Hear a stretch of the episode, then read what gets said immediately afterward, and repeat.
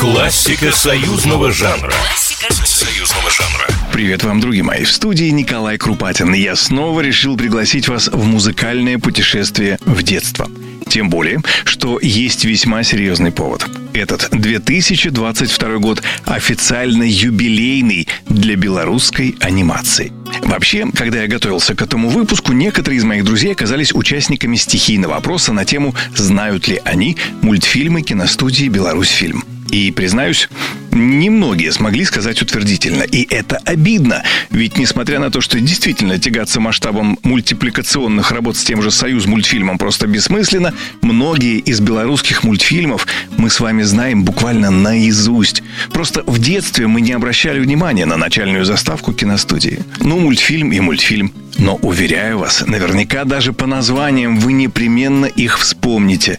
Вася Буслик и его друзья – Светлячок и Росинка, Котенок Филя и, в общем, на сегодняшний день Беларусь фильм – это уже более двух сотен мультфильмов совершенно разного стиля.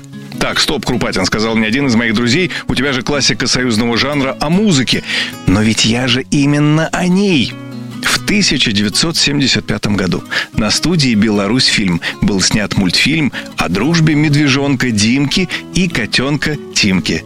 Чуете, да, уже тепло.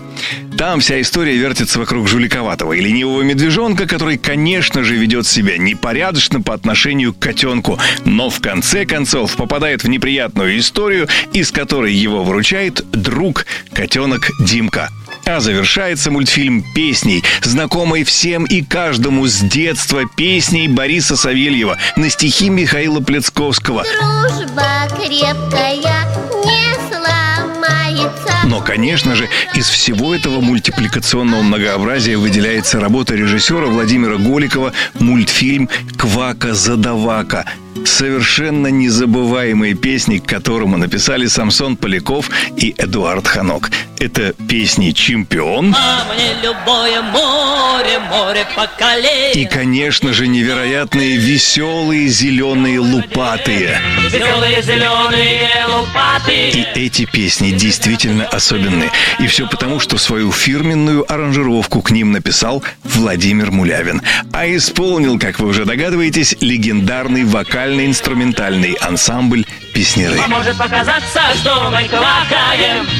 На самом деле песню мы поем. Но согласитесь же, это незабываемо. С юбилеем студия нашего детства. С юбилеем Беларусьфильм. Классика союзного жанра. Классика союзного жанра.